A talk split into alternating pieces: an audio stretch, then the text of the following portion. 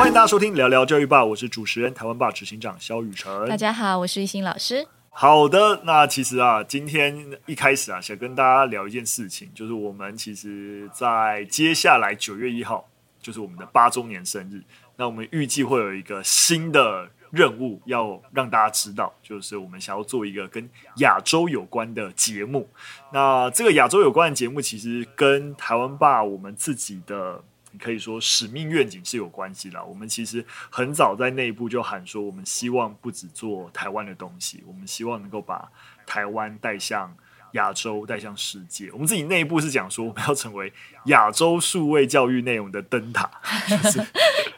蛮蛮有希望的，啊，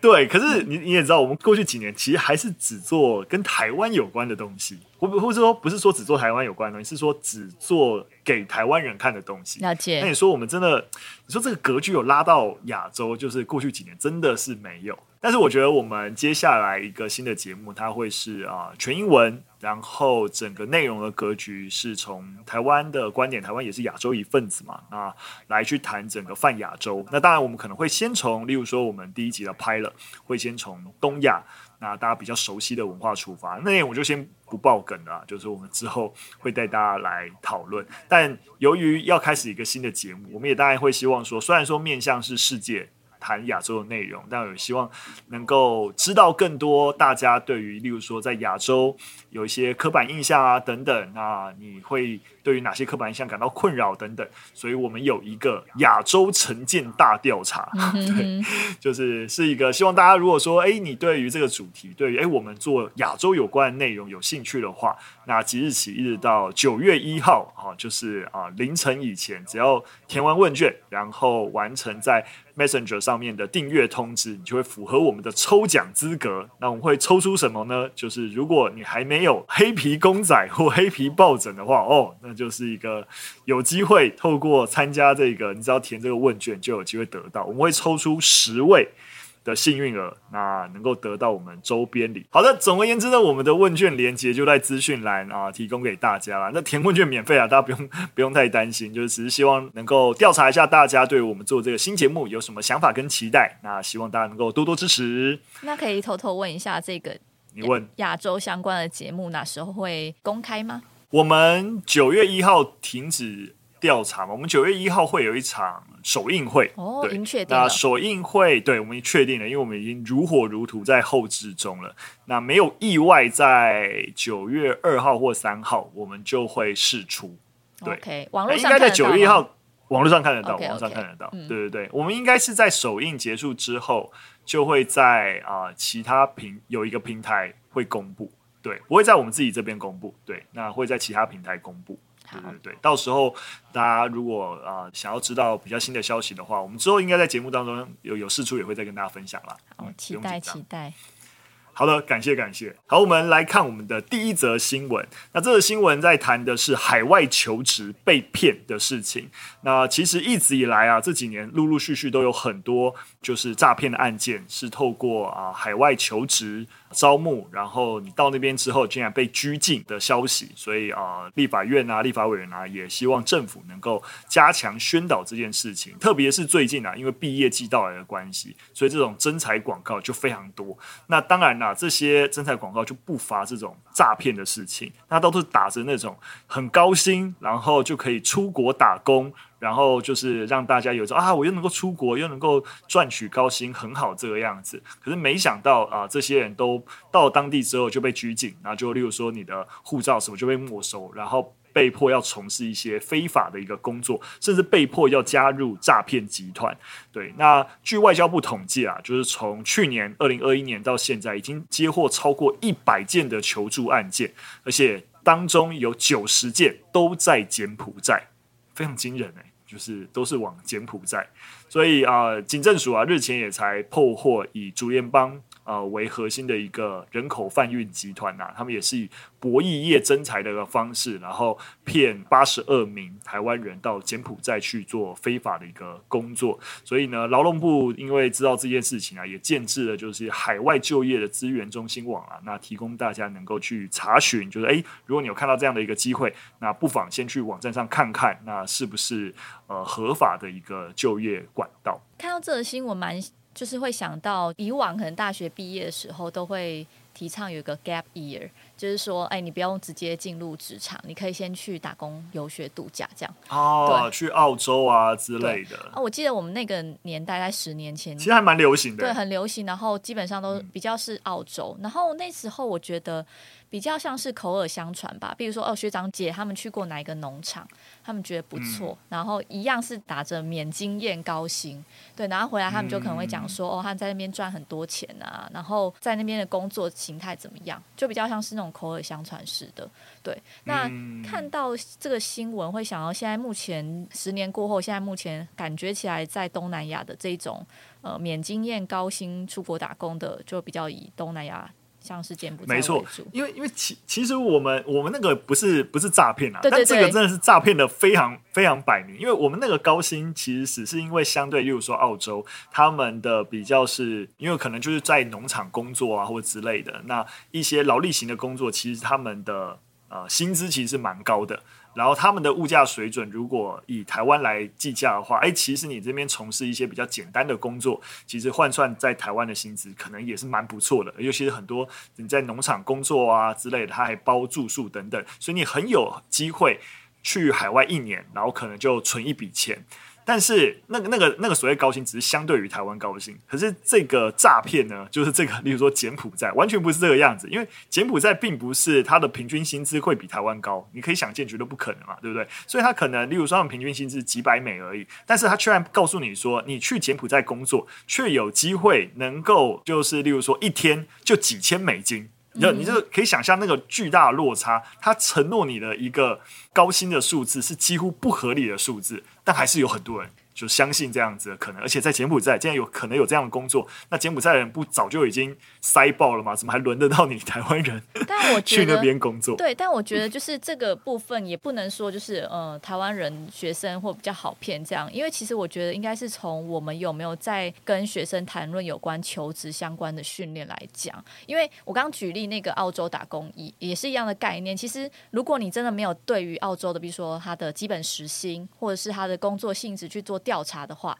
其实，在我们那个年代，其实也会听到说，哦，学长姐真的赚了好多钱，那我去就可以赚这些钱。那当然，因为你去只是呃劳力，比如说你在农场去摘水果啊，或是呃种种植农作物这些，你就会想，哦，我只要做这些低阶的劳力的工作，其实我就可以赚比台湾更多的钱。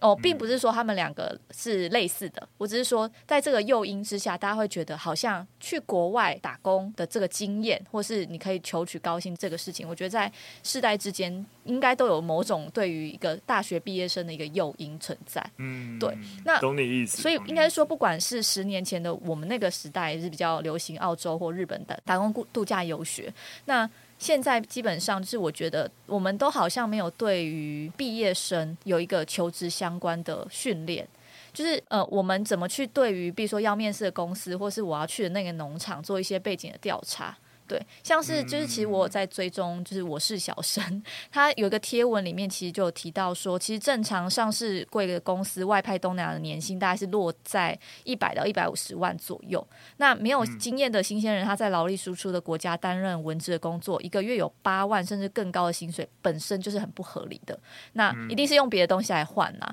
对。但是其实说到这，你就会知道说，我们对于那个薪水的认知是。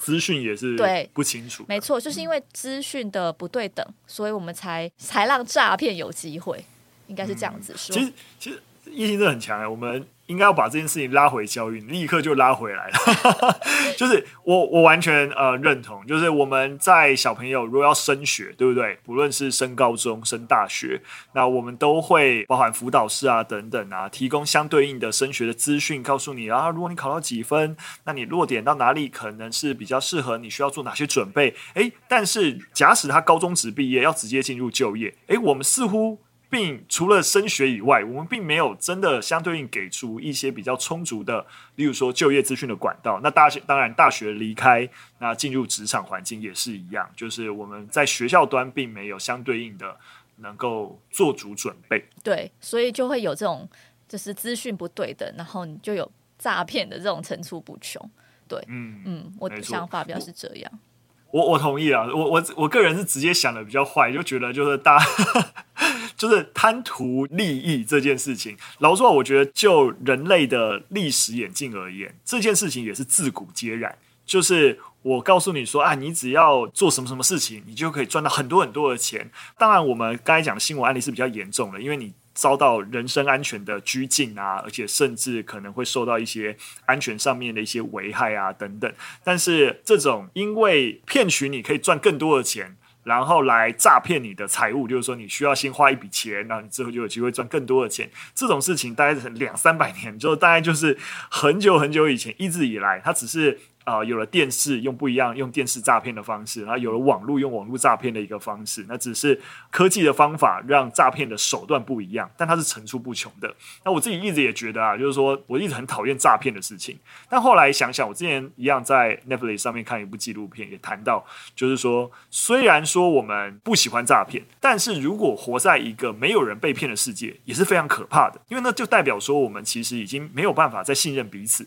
我们会有非常非常多内心。只要听到任何讯息，有非常非常多防卫机制，所以我们就不会被骗。但这也是很可怕的世界，因为信任其实是维系整个社会运作非常非常重要的一个基本。我觉得，诶，从反面思考，想想这个问题也是蛮有趣的。对，但反过来讲，如果今天我们的很多学生他都会因为这样子的耸动标题被骗，那基本上我觉得我们也要检讨是，呃，那台湾的薪资水准是怎么样？对啊，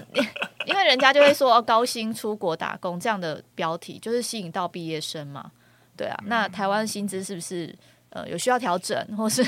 整个社会对于一个毕业生有多一些的帮助吗？不过这我想也不是我们能解决的。没错，那我觉得、就是、对对对对啊，我我我觉得刚刚一心讲的，最起码就是就职的资讯这件事情，的确是我们有机会在学校场域有机会做的更足的地方。嗯、那我觉得这最起码。在我们现行的资源系统里面，辅导室能够提供的资源，我觉得在这一块。应该是有机会再相对应的再充实一些。嗯，好，那我们进入第二则新闻。这则新闻呢是最近啊有周刊报道一样，就是网络的一个裂片性私密影像被啊、呃、对外传播的事情。那这一系列呢，其实从去年底开始就被揭露，就有一系列啊、呃、女性的一些私密照，然后开始先在脸书社团当中被定期的外流出去。那这些呢，包含包含像是全裸的自拍啊，或摆出特定的姿势啊，或或是拍摄一些私密行为啊等等，那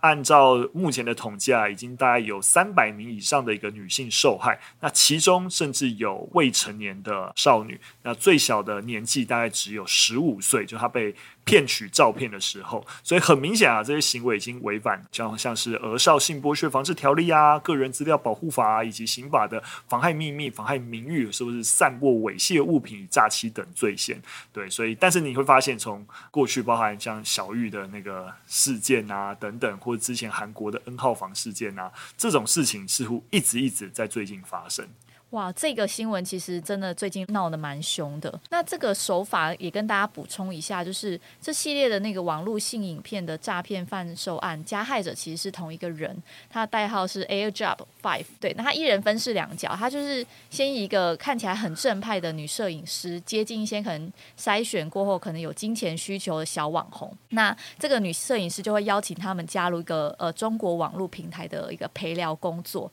那提出证明让对方卸下心。房，那同时呢，他自己又以一人饰两脚，他扮演那个平台上的客户，所以在聊的过程中，他开始要求这个小网红们提供一些私密的影像。那如果这些女性拒绝的话呢，这个摄影师的角色又突然跳进来，就跟他讲说啊，他被客户骂了啊，说自己介绍的陪聊很不听话，所以用一些情绪勒索的方式，让这些女性落入他的陷阱当中。欸、真的是很很会，而且因为他是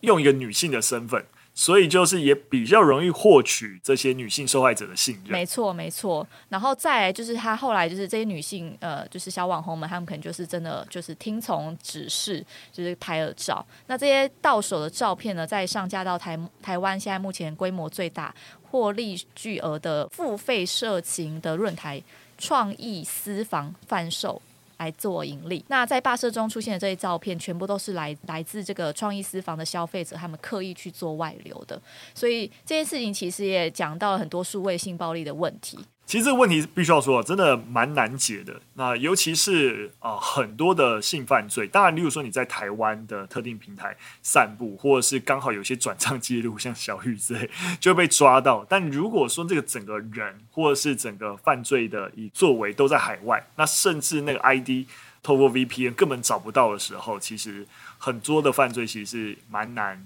能够解决的。对，这。基本上感觉也是一个跨国的问题了。那因为台湾目前的状态是，警政机关他们其实还没有成立有关数位性犯罪的专责单位，所以像是如果今天遇到这样子的状态，然后受害者他们去派出所或是警局报案的时候，其实往往都会有不好的经验啦。比如说这些警员他们其实缺乏专业的知识，那他们觉得诶，这个案件其实没有那么严重，所以就是会忽略这样子的网络性暴力的发生。对，所以我觉得应该。是在台湾的这个整个呃行政机关，应该要把就是有关这类的东西，就是成立一个专责单位，然后也要设一些数位性暴力案件的全国资料库，才有办法去追踪。嗯、对啊，我觉得这应该是一个呃跨国性的问题，但是我觉得它就是一定会发生，未来我们会遇遇到蛮蛮呃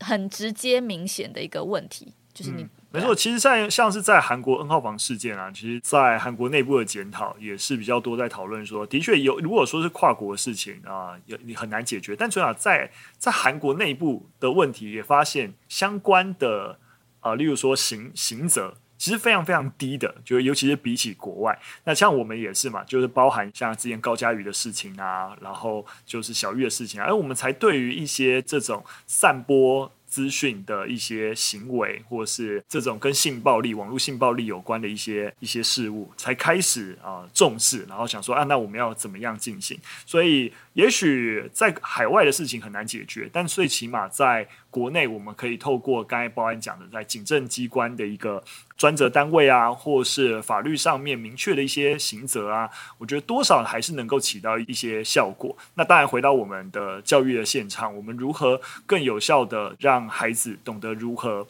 保护自己？那我觉得这也是我们一直在讲，包含媒体试读，那以及在网络的一个环境底下，怎么样保护自己？因为也必须要说，就是是在网络环境有一个很辛苦的地方，就是如果大家面对面，很多事情不容易发生。例如说，你要去诱拐小朋友。相对很困难，对不对？就是说，你可能要想办法知道什么时候他爸妈不在他身边等等。在你在网络上要找到未成年人学生，然后要想办法去跟他攀谈啊等等。像刚刚讲的手法，就是哎，我知道，哎，你想打工对不对？然后哎，我就是很容易找到一群小打工人，而且我还可以透过投广告的方式告诉你，哎，学生打工哪些很有方便的东西，而且实际学生反而还会自己上钩。所以，其实网络让很多本来你在实体犯罪的困难的阻碍。都消失了，而且对于这些犯罪者而言，那你你实体在看到这些人的时候，你可能会觉得啊，我真的要伤害这个人吗？你可能有比较多的一个，你可以说罪恶感。但是透过网络，你知道，透过一层这样子的一个媒介跟匿名性，其实这样子的罪恶感也会降得很低，所以也会让这些犯罪者相对更容易的去做出这些行为。嗯哼，对啊，所以我觉得还是回到媒体试读吧，就是我们我认真还是觉得，我希望明年或后年，我们真的要做一些跟媒体试读有有关的内容啊。因为录了这么久，其实提提到的那个新闻，其实蛮多都跟这个相关的。对啊，没错没错。嗯好啊，最后一则我们也是再多来谈谈啊，就是跟网络有关的事情啊，关于个资的问题。那刚好在七月底的时候，美国也发生了一起学生个资的啊网络攻击。那基本上是针对啊一些可以算是一些教育科技的一个厂商，然后他们被攻击，可以说是被网络攻击了。然后所以就导致了啊许多的学生他的资料外流，像是纽约市。可能就有八十万笔的学生资料和包含有可能是毕业生他的资料就外流，里面可能包含了姓名、生日、种族、成绩啊，有没有迟到记录、移民状况等等，这些资料都外流了。对，所以很多时候啊，这当然了，这些资料外流，在美国本来就会依据像美国有一个所谓的儿童线上隐私保护法，那需要保护他们这些资料不外流，所以如果外流的话，可能会需要受到一些啊、就是惩处。但是其实都外流了，好像也也不能怎么办。但目前台湾好像也没有什么专门在规管儿童线上隐私的法律，对相关的可能 散见在有一些法啦，有一些法。对对，但是散见在各个法当中，就是他没有专门管规管的。对对，没错，就是其实的确真的在台湾发生类似的事情，也没有办法。你就说不要说儿童啊，像其实经常在一些网络平台消费啊，也有一些商城，它其实就会被盗个资嘛，或者是即使是脸书之前也有发生用户的个资被盗的事情。嗯。其实老实说，你真的也没办法。那的确，台湾的法律也的确有空白，像。目前台湾在这样子的一个法律里面，比较多的很明确的规范是：如果你刻意散布，那你是很明确处罚的；但如果你不，你是不小心的，那就有一些缓冲余地。什么叫刻意散布？像之前就有房仲业者，因为他有这些客户的资料嘛，那些客户资料在房仲业来说，其实就有一点。啊、怎么样？有点珍贵，就是诶，谁有可能会买房子啊？谁手上有房产之类的？那他就把个资卖给别人，那这就很明确，这就是故意泄露个资。那这个啊，罚则就会相对应很明确。嗯、但如果说像这些网络公司，你会发现像刚刚讲的美国的这家啊教育软体公司，他都不是故意的嘛，或是 Facebook。也不是，我不知道他故不故意啊。就是我们先假定这些网络公司，他们都不是故意的，因为他们很有可能是他们软体有漏洞，所以骇客可能就透过这个漏洞伤害或是取得这些资料。但是其实法律并没有办法处罚他们，因为他们也不是故意的。当然，法律会有一个背书，就是你有责任要维护，所以可能会有一个简单的法则，会要求你要限期改善。然后，如果你不限期改善的话，政府可能可以处罚你。但是已经善意的资料是你没有办法求取赔偿的，嗯哼哼，啊，就是就像我刚才讲，就是已经发生了。那你说，即使说依据一个隐私保护法，你不能够外流各自，但已经外流各自，你根本没办法解决，就是泼出去的水已经收不回来了。没错，所以这其实真的是蛮麻烦的事情。所以回过头来，我觉得回到我们教育现场，因为这为什么这件事情重要是？一般个资即使外泄，我们可能也就没有办法了。但如果是学生的个资外泄，我们很担心孩子有可能啊、受到一些伤害。对，那有没有可能反过头来，当学校在存取这些个资，甚至是不是学校自己存取？因为现在数位学习越来越发达，那也就越来越多这些软体公司会协助学校现场进行教学工作。那哪些资料其实是需要授权给厂商知道，或是说厂商在获得学生的一些学习资料的时候，那有没有某种程度去识别化的一些做法？我觉得反过头来，我们必须要多设一点。这类型的防线在一开始的时候，而不是说啊，你这些资料你都可以有，但是或是都可以使用，但是呃，请你加强你的内部的治安管理。那当然就是没有加强，那你你就还是你拥有资料就会被外泄。目前学校端的，比如说加强各资管理这一块，我觉得是蛮想要提出来跟大家讨论的。像是因为我自己担任组长，就是会蛮常帮学生做一些呃考试的报名。那现在目前的规划是这样，就是说我。不能拿学生的资料来做报名，因为有各资保护法。对，虽然我觉得很荒谬啦，但是因为现在教育部在推这件事情，就变成是像是这种呃各自报名的东西，就现在会回归到让学生自己上网报名。对，那我取得这些资料就会比较难取得。但有趣的是，我还有一个权权限是学校权限，所以学生报完名，如果我真的有恶意想要去窃取学生的资料，其实我还是可以从我学校权限里面去看到。那因为原本刚开始是完，我完全没有权限。那这样，那这样的用用意是什么？I don't know。就你还是 对，他们目标是让希望你不知道学生的资料。这个流程是这样子的，就是呃，像是有一些呃。艺才班啊，或是资优的报名，原先其实都是呃委托特教组长来做报名，但教育部教育局可能有一些措施想要保护学生的个子，所以他可能在某一年的时候突然叫我们不用帮忙报名，让学生自己报名。那这时候就急跳脚，因为你要学生去报名这件事情就有很多风险，例如他就是没有办法在时间内完成，然后还有很多资料是准备不妥善的，所以被炮轰之后就改成好，学生可以报名。组长也可以代报名，你可以二择一，然后或者是他开一个组长的权限，让你去看学生的报名状况。所以我就总总之我就觉得，就是这件事情已经是本末倒置，就是因为他的他的本意是希望减少各资交由给我们，对对对。但但实际上面结果还是你们还是可以掌握各自。其实我觉得他在防堵我们去得到学生的各自，他在防堵组长本人。嗯，对，因为他觉得我们不应该因为帮学生报名，我们得到更多学生的资讯。对，他在觉得我们可能 maybe 我们有恶意，可是在这个行政流程上面，他们没有办法确保学生自己能够报名，所以才会在呃每一年的修改之下，变成我有我组长的权限，可以去看到学生的报名状况。甚至我还可以按那个代理人，嗯、就是我直接代理学生报名。所以简单来说，就是啊，就是上有政策，下有对策。因为其实下面真正是没有办法去实践所谓的学生自己去报名，然后各自不用交给就是老师们。他觉得他觉得就是一个学校可能只有注册组长或是某一些组长，他可以拥有各自学生的各自，嗯、但是尽量让学生各自被更多老师知道，大概是这个概念。嗯我听下来啊，我自己是这样觉得，就是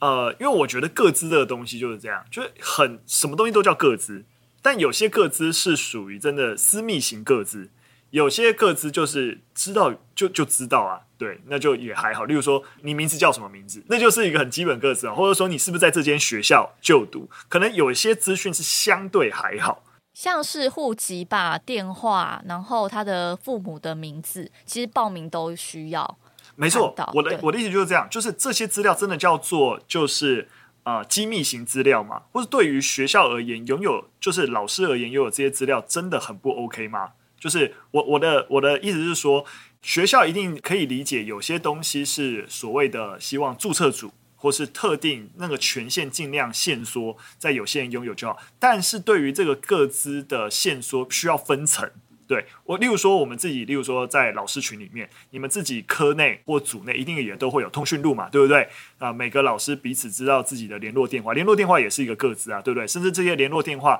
如果你是英文科跟国文科，你们甚至不会知道别的科的电话，也是很有可能的。个资呢，基本上应该分等级，对不对？那只要你是这个学校的老师，你对于这个学生能够掌握的个资，应该可以有一些层级的区分。那我自己直觉这件事情，我很难觉得上面的政府在下达这个判断的时候，即使是出于善意，可是他们对于各资的概念并不是很周延的。没错，没错，好像就是知道了一些资讯，就是就是个资就很不 OK。对对对，对对对对对，我不能知道这样。对，对，但私密型资讯，例如说就医记录，好了。就医记录就是一个非常私密的个人资料，跟你父母叫什么名字，你父母叫什么真的也还好，你知道吗？这都不是，所以我我觉得我们对于这些资料应该先有一个分层，然后这些分层以后，哪些层级应该掌握哪些资讯，那先有一个清楚的界定。那这个界定你以后，那该怎么？例如说这个如何报名，然后谁帮忙报名，这就只是行政上面的问题。那只要遵守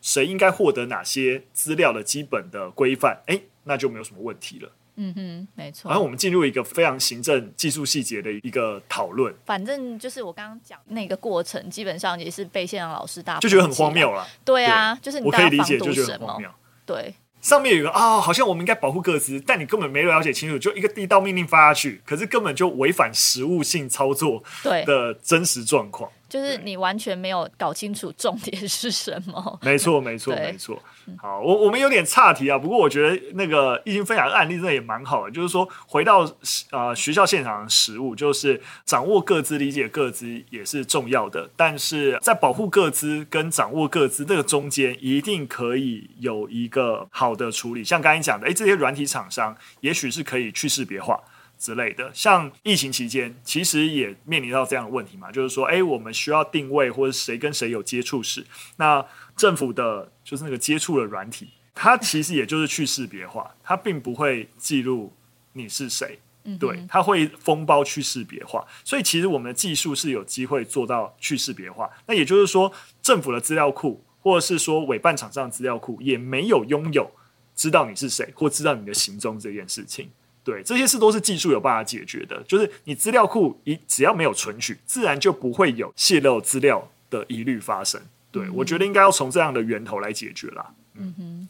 好了，扯扯远了，也是跟大家讲，就是说，我觉得呃，网络。开始啊、一定一定有很多，不论是犯罪啊、资料外泄啊等等一些问题。但是有些事情我们可能现阶段没有一个很好的一个解决。那像是一些啊、网络犯罪的一些问题。那但是在教育现场，那我觉得足够的，例如说呃识读的一些课程啊，然后或是一些像刚刚我们讲的。对于就业啊，其实有一些啊、资讯落差的米平啊等等，那我觉得都是我们可以做的。那如果大家有什么想到什么哎不一样的方法，或者是觉得呃其实，在你们啊、教学的一个场域里面，也有发生一些跟个资处理啊，或者是一些网络诈骗啊的一些事情啊，你有些不错的解方，也都可以提供给我们。那一样，如果有其他任何建议啊，都可以留言，没有关系啦。那也要记得就是去填问卷啊、就是要做亚洲内容的问卷，那我们今天的节目就到这边喽，下次再见，拜拜，